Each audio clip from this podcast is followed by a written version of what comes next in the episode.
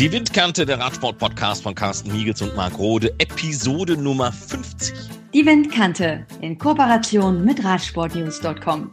Wir wollen uns in dieser Jubiläumsausgabe der 50. Windkante mit allen drei Grand Tours beschäftigen. Der Giro d'Italia ist gerade erst mit Ach und Krach durchgekommen. Die Vuelta a España, die läuft zur Aufzeichnung dieses Podcasts noch.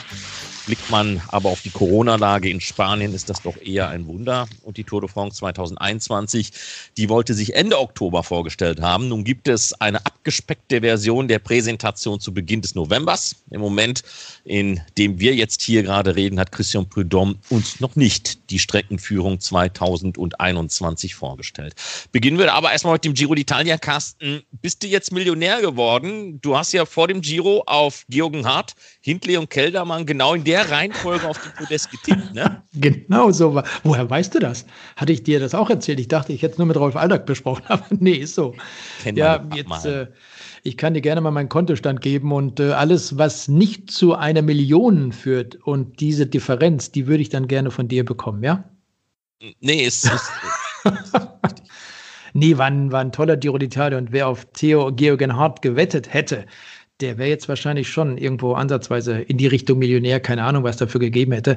Aber ich fand es toll, ich fand das Podium beim Giro d'Italia klasse, ich fand die gesamte Rundfahrt fand ich wirklich toll, auch wenn es in der Anfangsphase eben aufgrund der Corona-Pandemie dort Abänderungen gegeben hat. Der Start war eben nicht wie ursprünglich geplant in Budapest, in Ungarn, sondern dann auf Sizilien. Aber es war vom Tag eins bis zum Ende dieser Rundfahrt, ich finde persönlich die interessanteste Rundfahrt bis zum jetzigen Zeitpunkt. Okay, die Vuelta ist noch nicht ganz zu Ende, aber wenn man den Giro jetzt direkt mit der Tour de France vergleicht, dann fand ich den Giro d'Italia wirklich um einiges interessanter, schöner, einfach besser. Es ist ja traurig, dass man das leider so sagen muss, aber es ist in der Tat so, dass ähm, unter den Corona-Bedingungen die Grand Tours gewonnen haben. Ja, ähm, die, äh, die Tour de France war nun nicht uninteressant. Äh, der Giro war ja, aufregend. Es, war jeden Tag immer irgendwas anderes, Neues. Klar, es hat auch Irrungen und Wirrungen gegeben, müssen wir auch noch drüber reden. Und ähm, die Vuelta a España, die ersten Tage, da war ja gleich Feuer unterm Dach, äh, nachdem ja nun die niederländischen äh, Etappen gecancelt worden sind, es im Baskenland losging und dann nicht mit so langweiligen Flachetappen, sondern gleich Rinn in die Berge. Ähm, das, das hat der ganzen Geschichte ganz einfach gut getan, fand ich. Nee, ich gebe dir auch da vollkommen recht. Das hat der Sache wirklich gut getan. Wenn wir nochmal bei der Spanien-Rundfahrt kurz bleiben, diese ersten Etappen, die jetzt ausgefahren worden sind, die sind auch äh, nicht nur sportlich, auch landschaftlich, finde ich total klasse, das, was wir dort in den letzten Wochen gesehen haben und in den letzten äh, Tagen dieser, dieser Spanien-Rundfahrt mit den Etappensiegen von Primus Roglic zum Beispiel, dann die Situation um äh, Mubistar, diese spanische Mannschaft aus Pamplona, die hat man ja bei der Italien-Rundfahrt kaum wahrnehmen können. Die waren dort natürlich auch mit einer ganz anderen Mannschaft, mit der jungen Mannschaft am Start. Aber jetzt hier bei der eigenen Landesrundfahrt, da zeigen sie sich vorne, weil sie auch wissen, wie wichtig eben diese Rundfahrt ist. Und dann haben wir während des Giro d'Italias erst immer über den Vorjahressieger gesprochen, über Richard Carapaz, der ja dort noch für Movistar unterwegs war. Und er ballert jetzt bei der Spanien-Rundfahrt dicke vorne rum. Also das sind wirklich äh, hervorragende Sachen, die wir dort erlebt haben. Und die Bilder, wie gesagt, die finde ich, weiß nicht, wie es dir geht, Marc, aber in diesem Jahr besonders schön, viel, viel besser als in den letzten Jahren oder besser als alles, was ich bisher in Sachen Spanien-Rundfahrt an äh, Bildern erlebt habe. Und dann muss ich aber auf der anderen Seite ganz ehrlich sagen, äh, so sehr du da recht hast, aber so ein Radsportjahr möchte ich nicht noch einmal erleben. Also ich möchte es schon gerne wieder so haben, dass sich eben keine zwei Grand Tours überkreuzen, wie der Giro mhm. und die mhm. Vuelta es getan haben. Ich möchte nicht, dass die Tour de France außerhalb der Sommerferien stattfindet, denn auch das haben wir fernsehtechnisch zu spüren bekommen. Die Zahlen waren, obwohl die Etappen aufregend waren, halt eben nicht so dolle. Klar liegt in der Natur der Sache, keine Ferien, die Leute gehen wieder normal arbeiten, die Schulen haben offen, dann kommt sowas von sowas. Also es wäre schon ganz schick, wenn 2021 das so ein bisschen zurückkehren würde zu Back to Normal. Aber auf der anderen Seite, wir haben das ja während des Lockdowns auch schon von verschiedenen Fahrern gehört, von verschiedenen sportlichen Leitern gehört, auch aus dem Team Sunweb, dass da gesagt worden ist, diese Grand Tours, die werden einen ganz anderen Charakter erhalten nach dem Lockdown, als wir das so gewohnt waren. Bei der Tour war so ein bisschen, ein bisschen Normalität drin, aber eben diese anderen beiden Grand Tours, sie sind schon, sie sind in der Tat anders. Und gerade das Team Sunweb hat ja nun mit dem doppelten Podest beim Giro auch gezeigt. Ja gut, also Wilko Keldermann, von dem wussten wir ja, dass der was auf der Spule hat, aber den Jai Hindley, den hatte ich jetzt so nicht zwangsweise auf der Rechnung gehabt. Nee, überhaupt hatte den niemand so weit vorne erwartet am Ende dieser dreiwöchigen Grundfahrt. Was ich eben auch, wenn man jetzt äh, Giro d'Italia und Tour de France nochmal miteinander vergleichen würde, ich glaube auch, dass die Fahrer bei der Tour de France vielleicht noch ein bisschen frischer waren. Da waren wir noch relativ kurz im sogenannten Restart der Radsportsaison 2020. Da waren viele noch motiviert, hatten wirklich noch Power in den Beinen. Und jetzt hat man beim Giro schon gesehen und jetzt bei der Spanien-Rundfahrt geht es ja ähnlich weiter, dass vielen Fahrern hinten raus die Luft einfach fehlt. Die sind nicht mehr in der Lage, auf diesem Niveau weiterzufahren. Und wir haben ja viele Male auch auf der Windkante zum Beispiel darüber diskutiert mit, mit einigen ehemaligen Sportlern, auch mit Aktiven, wie schwierig es sein könnte, wenn die Sportler aus diesem Lockdown, den unterschiedlichen Ländern auch unterschiedlich ausgefallen ist, zurückkommen in die aktuelle Saison. Und die Saison, zumindest mal die World Tour Rennen, wurden ja am 1. August gestartet. Und dann hat man eben gesehen, Wout van Aert zum Beispiel dort wirklich noch mit ziemlich viel Pep unterwegs waren. Aber dann hinten raus äh, wurde die Luft bei vielen wirklich dünne. Thibaut Pinot ausgestiegen bei der Spanien-Rundfahrt, Simon Geschke zum Beispiel ausgeschieden bei der Spanien-Rundfahrt und, und, und, weil sie einfach nicht mehr so motiviert sind, weil sie einfach nicht mehr so viel Pep in den Beinen haben. Und wenn so viele Rennen auf einmal kommen, kann man nachvollziehen, dass dann irgendwann hinten raus eben die Luft rausgeht. Tja, die Luft hat auch, ähm, ist auch rausgegangen wegen Corona, so ein bisschen. Hat ja einen halben Volksaufstand beim Giro d'Italia gegeben äh, in der zweiten Woche. Diese vielen positiven Tests, die es gegeben hat, nicht nur bei den Fahrern, sondern auch eben bei begleitenden Polizeibeamten, beim Staff drumherum. Und ähm, der erste, der so ein bisschen schon gezuckt hatte, das war ja Thomas de Gent. Und man merkte auch bei Renndirektor Mauro Veni, die Nerven lagen blank. Ähm, ich glaube, der Mann kann ganz gut mit Kritik. Aber wenn dann Thomas de Gent sagt, ich denke, wir sollten nach der zweiten Woche den Stecker ziehen und den Deckel hier drauf machen, dann kommt das bei dem Mann nicht so gut an. Der hatte nämlich noch viele andere Baustellen während dieses Giros.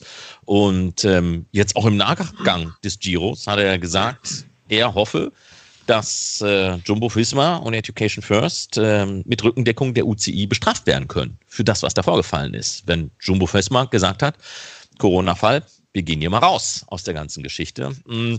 Und dann kam ja noch dieser Fahreraufstand auf dieser äh, 20., nee, 19. Etappe war es. Äh, diese, dieser mhm. kalte, verregnete Tag, äh, 258 Kilometer angesetzt, am Ende äh, mehr als die Hälfte weggestrichen davon. Das, äh, glaube ich, hat dem Mann dann endgültig irgendwo den Nerv geraubt.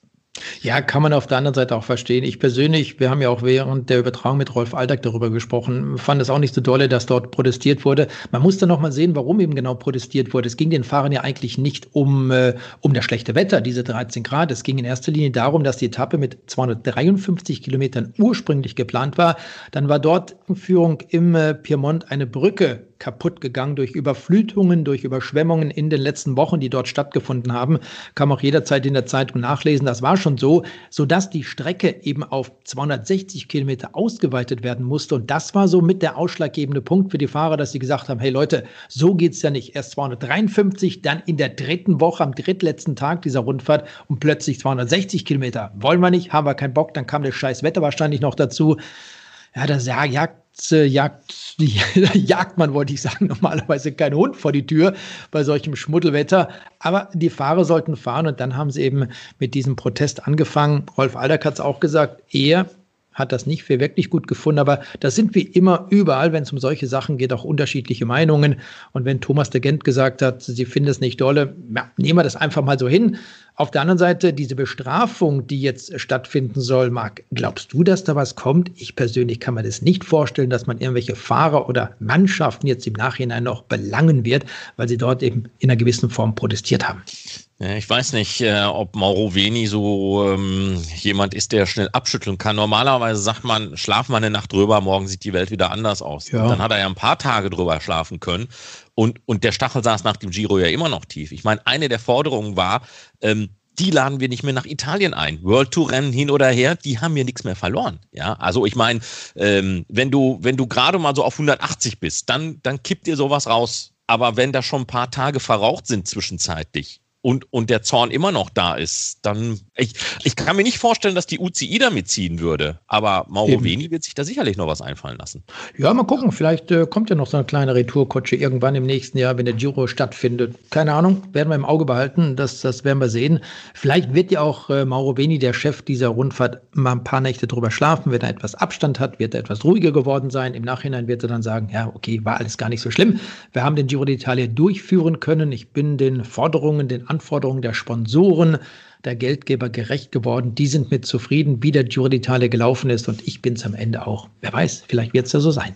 Kommen wir noch mal ganz äh, kurz auf das Sportliche zu sprechen. Es ist natürlich schon auch sagenhaft gewesen, dass äh, bis zur 21. Etappe, Etappe das Ganze so spannend war, dass äh, Georgen Hart und Hindley äh, zeitgleich das Rennen nochmal in Angriff genommen haben. Also besser konnte es ja von der Dramaturgie überhaupt gar nicht gehen. Am Ende dann äh, Ineos Grenadiers nach einem Jahr, das man eigentlich doch gelinde gesagt vergessen konnte, was die Grand Tours anbelangte. Dann auch noch der frühe Schock mit dem Ausscheiden von Garen Thomas. Hat man das Ding dann doch noch irgendwie gewuppt. Ähm, Jay Hindley, hören wir mal ganz kurz rein, was er dann letztlich gesagt hat, nachdem er dann noch so kurz vor knapp abgefischt worden ist. Of course, it's uh, super disappointing, you know, to, to lose the jersey on the last day like that. At the moment, it's uh, pretty hard to take. I, I think when I look back, I think I'll be super proud of the way uh, the team and the team and how I rode the past three weeks. And yeah, it's a massive step forward in my in my career. And uh, yeah, it's a three weeks I'll never forget. Ja, natürlich sei das enttäuschend gewesen, das rosa Trikot auf der letzten Etappe wieder hergeben zu müssen und das sei schwer verdaulich gewesen. Wenn er aber zurückblicke, sei er super stolz auf die Art und Weise, wie das Team und auch er selbst in diesen drei Wochen gefahren seien. Giro, dieser Giro sei ein großer Schritt in Hindleys Karriere nach vorne gewesen. Drei Wochen, die er niemals vergessen werde, sagte er gegenüber Eurosport. Ja, und ähm, dann kam ja auch noch die Frage, ob man gegebenenfalls an der einen oder anderen Stelle zuvor schon was falsch gemacht habe, um sozusagen das Ding gar nicht mehr am letzten Tag hergeben zu müssen. We didn't put a foot wrong all race, to be honest. And yeah, I think uh, we can be super proud of what we accomplished and I'd just like to thank thank the guys on the team and uh, the whole team actually, and the staff and everyone involved. It, yeah, it's a massive uh, it's a massive uh, operation to, to get here and and to be on the on the on the podium in Milan and yeah, a lot of work and effort and time has gone into it, and I, I really appreciate what the team has done to, to get me here. Ja, man könne nicht sagen, dass man an der einen oder anderen Stelle etwas falsch oder richtig gemacht habe. Letztlich möchte er sich nur beim Team bedanken und das beinhaltet die gesamte Mannschaft und alle, die beteiligt waren. Es sei eine große Operation gewesen bei diesem Giro. Es stecke eine ganze Menge Arbeit darin und am Ende in Mailand habe man auf dem Podest gestanden und Hindley wisse es sehr zu schätzen, was das Team geleistet habe, um das alles zu zu erreichen. Das Team Sunweb ja auch schon bei der Tour de France, eigentlich mit einer sehr jungen Aufstellung sehr erfolgreich gewesen. Ne? Ja, auch wenn man das sieht, was sie dort bei der Tour gezeigt haben, das war schon klasse. Und du erinnerst dich an den Etappensieg von Sören K. Andersen in Lyon an diesem 12. September, wie das dort abging. Vorher waren sie in der Fluchtgruppe, dann wurden sie zurückgepfiffen. Am Ende gewinnen sie die Etappe. Und das war ja nicht der einzige Etappensieg für das Team Sunweb während der diesjährigen Tour de France. Das hat also wirklich äh, mit den, wie viel waren es, drei Etappensiegen hervorragend funktioniert. Hirschi muss man ja auch nochmal ansprechen, auch einer von diesen Jungen. Und die reden immer von den jungen Wilden. Und genauso wie es bei der Tour de France zum Teil der Fall war mit Lennart Kemp, Kemner als Beispiel, der auch dort in Villard-de-Lans eine Tour de France-Etappe vor Carapaz gewonnen hat. So hatten wir beim Giro d'Italia diese jungen Wilden mit wenigen Ausnahmen. Sagan als Beispiel beim Giro d'Italia zählt er sicherlich auch zu den Ausnahmen, denn ganz so jung und vielleicht auch so wild, wie er vor fünf, sechs Jahren war, ist er zum jetzigen Zeitpunkt nicht mehr. Aber den Etappensieg, den er dort bei der Italien-Rundfahrt einfahren konnte. Wo war es in äh, Tortoreto? Das war schon hervorragend. Hat er schon klasse gemacht. Dann kamen die anderen Platzierungen dazu. Also es war schon etwas Besonderes. Und eben Tour de France, du hast ja angesprochen, gab viele schöne Siege dort durch jüngere Rennfahrer. Sören Andersen hat ja nicht nur in äh, Lyon genommen, gewonnen, sondern in Champagnol auch noch gewonnen. Dann eben dieses äh, große Finale hinauf zur Planche de Belfi mit Tadej Pogacar, Tom Dumoulin, dieses Gesicht, weißt du noch, äh, als er geschaut hätte, er könnte das gar nicht glauben, als er dort dann eben auch Platz zwei hinter dem Sieger und späteren Tour de France-Sieger erreicht hat. War schon klasse. Und ich fand auch die Siege von Sam Bennett während der diesjährigen Tour de France gut, hervorragend. Auch sein Teamkollege Alaphilippe zum Beispiel hat ja dort in Nizza gewonnen, vor Mark Hirschi. Also alles in allem, wenn man da einen Strich drunter zieht. Es waren schöne Rennen. Ich fand's klasse. Ja, komme ich nochmal ganz schnell auf das Team Sunweb zurück. Alle haben ja schon äh, vor dem Start der Tour de France gesagt, äh, die drei Grand Tours, das wird ein Duell Jumbo Fisma gegen Ineos Grenadiers. Das ist ja so gar nicht gekommen, eigentlich. Über, über keine der drei Grand Tours. Nee, nee, nicht, nicht in der Art und Weise, wie man sich das vorgestellt hat. Es war eigentlich ähm, eine Zeit des Teams Sunweb gewesen. Man hat vielen Rennen den Stempel aufgedrückt, man hat munter mitgemischt. Und auch da wollen wir nochmal am Ende des Giros reinhören, was Luke Roberts zu sagen hatte. Unfortunately, we've fallen just short today. Um, but Jai's done enough to maintain that second place overall on the GC. Wilco Kelderman also the, the third place on the GC here. So I think reflecting back on the, the race in general, we can be really proud of how we've ridden here. The guys have really stepped up and ridden well as a team. Um, all the support staff have done a great job. Uh, we had some a lot of highs and lows throughout this uh, three weeks, but um, yeah, when we when we needed the guys there, then they were they were all there and strong and rode really really strong team together. So yeah, I think we can be proud. We are, we're up against a tough opponent. Yeah, we can also you know go, walk away happy from this race with the, the two two spots on the podium and the, the stage win, some days in the pink jersey, and you know, it's been a been a, a, great race for the team. Leider habe man es am Ende nicht geschafft, den Giro zu gewinnen, aber man stehe mit Jai auf Platz zwei und Wilco auf Platz drei, zweimal auf dem Podest. Wenn man sich aber die drei Wochen verinnerliche, da könne man schon sehr stolz sein auf das, was die Jungs gezeigt haben und wie sie auf den Plan getreten sind und man habe sich gut gut als Team präsentiert. Auch alle aus dem Staff hätten gute Arbeit gemacht. Man habe Höhen und Tiefen während dieser drei Wochen erlebt. Wenn es darauf angekommen sei, dann wären die Jungs als Team stark zusammengefahren. Man könne sehr stolz auf das sein, was man gegen starke Gegner geschafft habe. Man könne mit den beiden Podestplätzen am Ende sehr glücklich sein. Man habe ja auch das rosa Trikot in den eigenen Reihen für einige Tage gehabt. Also können wir sagen, es ist nicht zwangsweise das Duell der beiden ganz großen finanzkräftigen Teams gewesen, sondern eben auch der etwas in Anführungsstrichen kleineren Mannschaften. Ja, das kann man so sagen. Unterm Strich äh, kann man da wenig hinzufügen. Ich möchte vielleicht aber noch mal ganz kurz auf den Giro d'Italia zurückkehren, wenn ich darf, Marc. Denn ähm, der ein oder andere, der ist mir noch aufgefallen, Jan Tratnik, Ben O'Connor zum Beispiel, Josef Czerny, von denen hat man bis dato relativ wenig gehört. Und insofern fand ich es auch klasse, dass wir dort im Endeffekt auch wieder ein paar neue Rennfahrer zwischendrin hatten, die da und dort mal eine Etappe gewonnen haben. Dann hatten wir Saicedo zum Beispiel, der für Education First die Etappe am Etna gewonnen hat. Wir hatten den äh, siebten und achten Etappensieg von Diego Listi beim Giro d'Italia. Und wenn wir bei den Italienern sind, die können sicherlich sehr zufrieden sein mit dem Giro d'Italia. Es waren insgesamt sechs Etappensiege, zweimal Ulissi und viermal Filippo Ganna.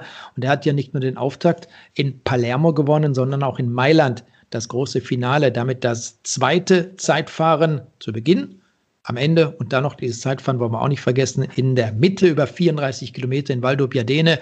Er hat ja noch eine der Führungsetappen gewonnen mit 225 Kilometern, auch ein verdammt langes Teilstück. Das sind alles Rennfahrer. Wie gesagt, da komme ich wieder zu dem Punkt, von dem man zwar immer wieder was gehört hat, aber für Abwechslung eben gerade auch bei dieser Italien-Rundfahrt und auch am Ende bei der Tour de France gesorgt haben. Lass uns noch mal über einen anderen Aspekt ganz kurz reden, ähm, der mir aufgefallen ist. Denn äh, wenn man mal so durch die Historie aller drei Grand Tours äh, blickt, dann hat es das noch nicht gegeben. Zwei Österreicher in den Top Ten. Patrick Konrad und Hermann Pernsteiner und das jetzt eben beim Giro d'Italia.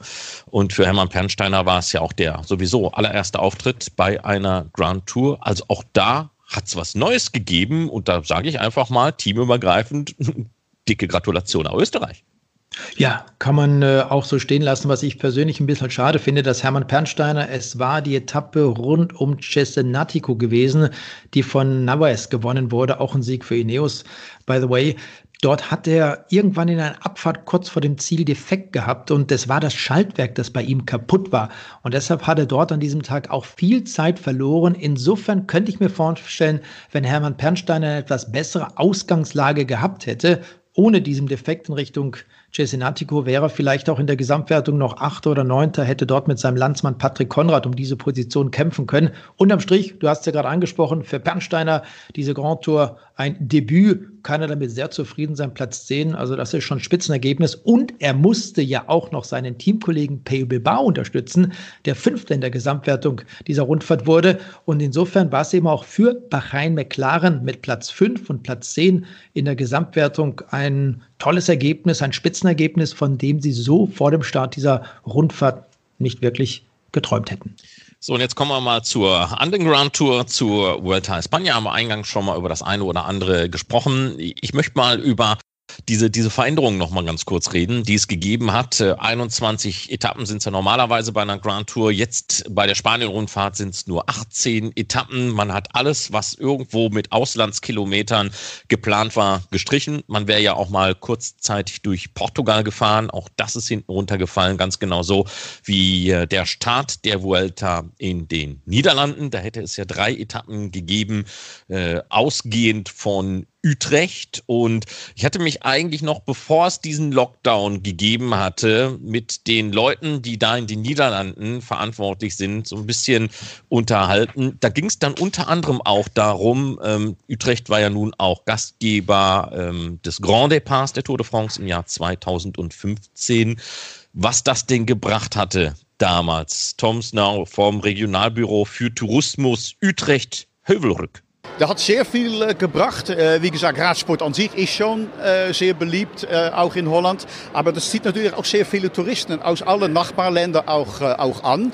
Und äh, damit äh, sehen die Leute das professionelle Radfahren, aber das in Kombination mit einer lockeren Atmosphäre in, im städtischen Bereich. Und das hat dazu geführt, dass auch die Touristenbesuch äh, enorm zugelegt haben in den letzten Jahren. Also wir sind sehr froh darüber, dass das passiert ist vor ein paar Jahren Tour de France und jetzt freuen wir uns jetzt auf den spanischen Vuelta.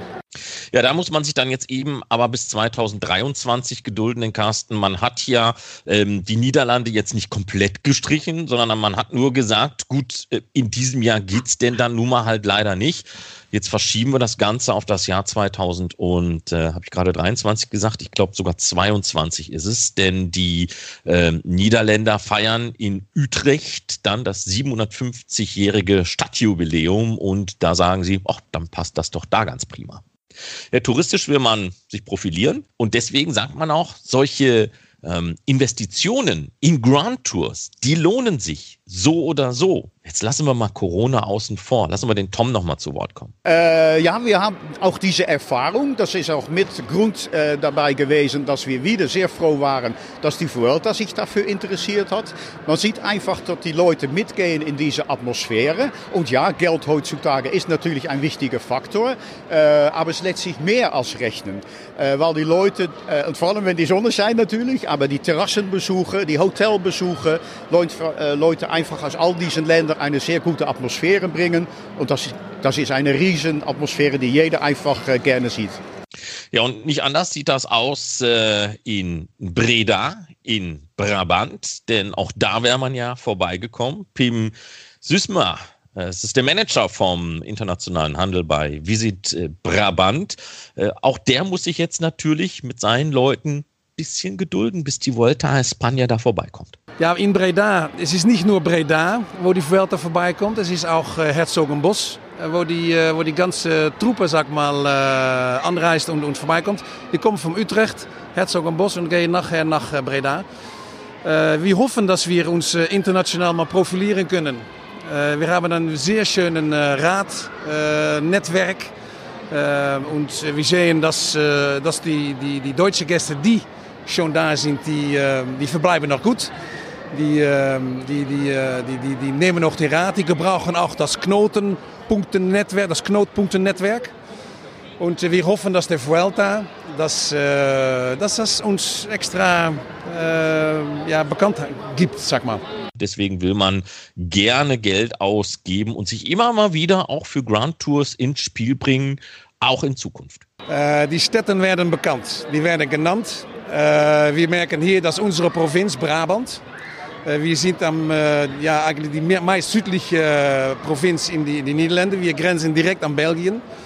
Und äh, es ist gut, dass man die, Na die Namen hört vom Herzogenbosch, dass man die Namen, die Namen hört von Breda. Und was ich gerade gesagt habe, was wir jetzt sehen, die, die, die Leute, die vorbeikommen, die, äh, die, die bleiben noch länger. Ja, diese Auslandsstaatskasten, die sind ja generell sehr, sehr beliebt.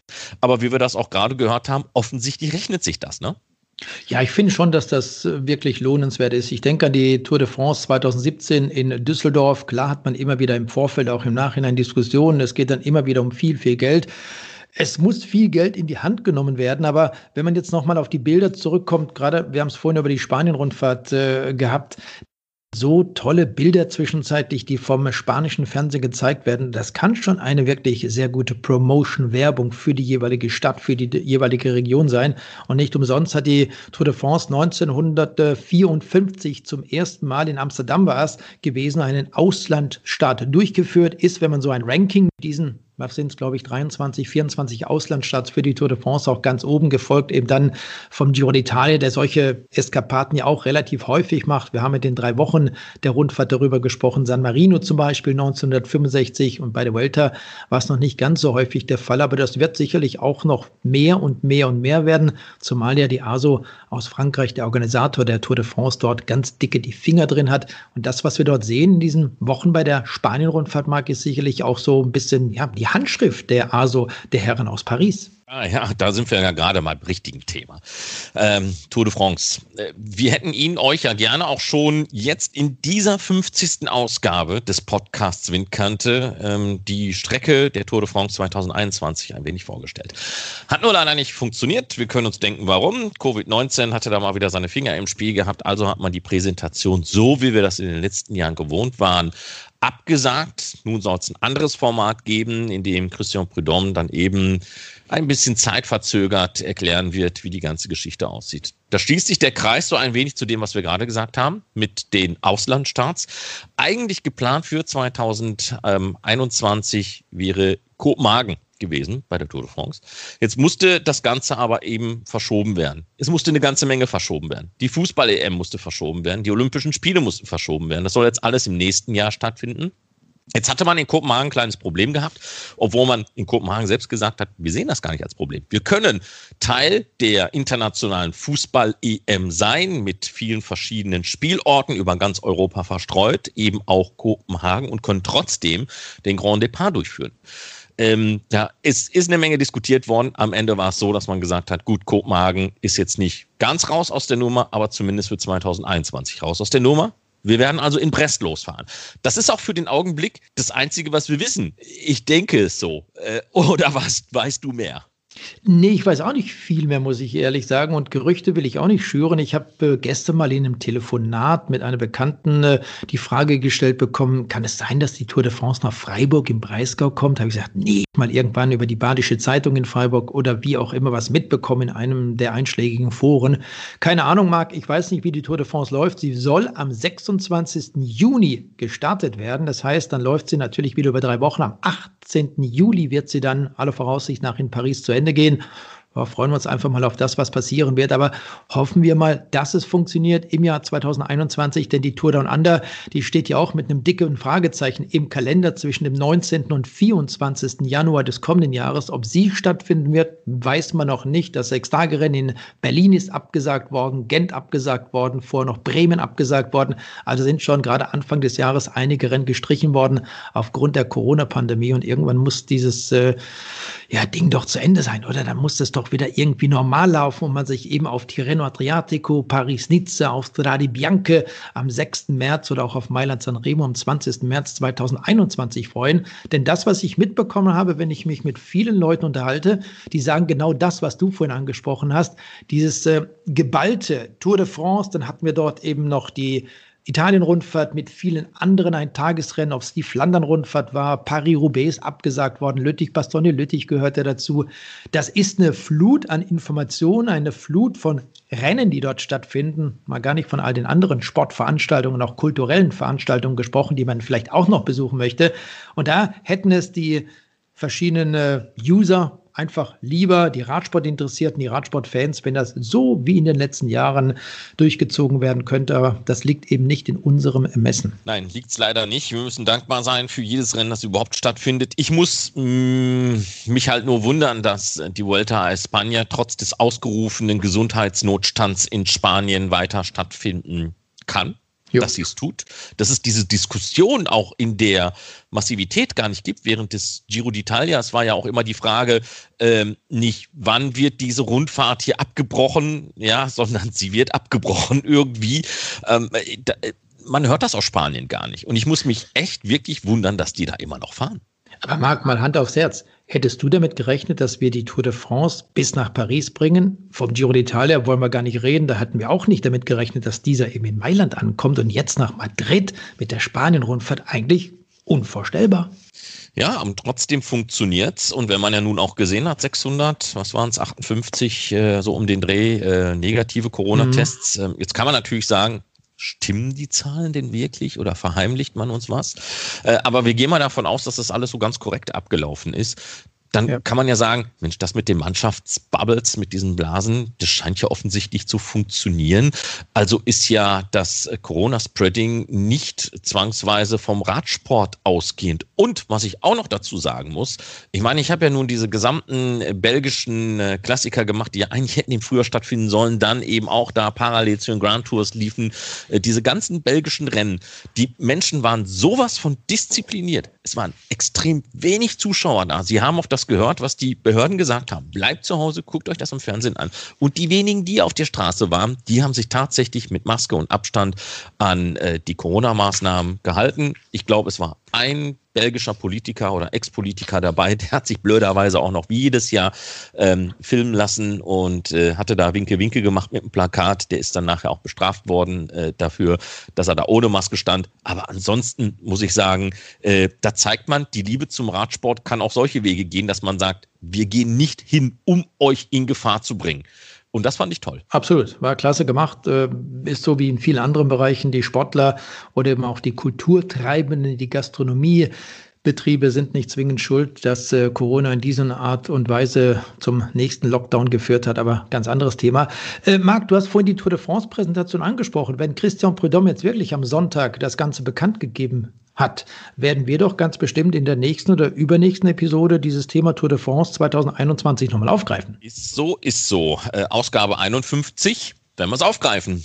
Wo geht's lang? Wir werden dann mal analysieren, wie wir das denn alles so finden. Und äh, ja, ich bin gespannt, äh, was uns äh, Christian Prudhomme da anbietet.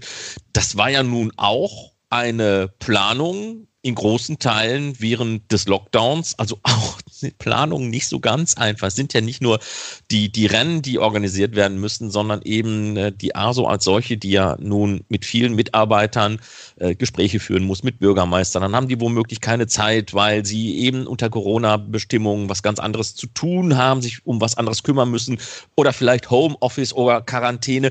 Erschwerte Bedingungen eben auch bei so einer Planung. Ja klar ist das erschwert, das macht alles andere als, als wirklich viel Spaß. Du musst ja auch aufpassen, wenn du irgendwo hinreisen möchtest, darfst du dahin, geht das überhaupt, äh, die jeweiligen Behörden, genehmigen sie diesen Besuch? Okay, wenn Christian Prudhomme, der Direktor der Tour de France, kommt, dann machen sie wahrscheinlich schon mal äh, diese oder jene Tür auf, die sonst geschlossen bleiben würde. Aber nichtsdestotrotz ist auch in solchen Zeiten für die Organisatoren dieser Rundfahrten, auch der kleineren Rundfahrten der Eintagesrennen, alles andere als einfach. Wir werden das alles aufrollen in der 51. Ausgabe der Windkante. Ähm, wenn du nichts weiter hast, können wir ja hier jetzt erstmal die 50. beenden an der Stelle, oder? Können wir eigentlich machen? Einen Hinweis habe ich noch, besser gesagt, eine Frage. Wer Ideen hat für den kommenden Winter, denn der steht ja kurz bevor, worüber wir mal reden sollen, wen wir vielleicht mal bei uns an die Strippe nehmen sollen, der kann sich dann gerne melden über unsere Internetseite info.windkante.org. Wir greifen diese Themen dann gerne auf und bearbeiten das Ganze, oder Marc? Ganz genau, so machen wir das. Äh, E-Mail-Adressen sind bekannt und ähm, dann wünschen wir mal ein frohes Schaffen und äh, einen frühlichen Einstieg in diesen Corona-Herbst. Äh, das sei jetzt nicht mit Häme gesagt. Die Zeiten sind sowieso jetzt ein bisschen ruhiger im November. Das merkt man ja auch wettermäßig. Also. Ich leg mich auch gleich schlafen. Dahin macht's gut. Gute Nacht. Danke, ciao. Die Windkante in Kooperation mit Radsportnews.com.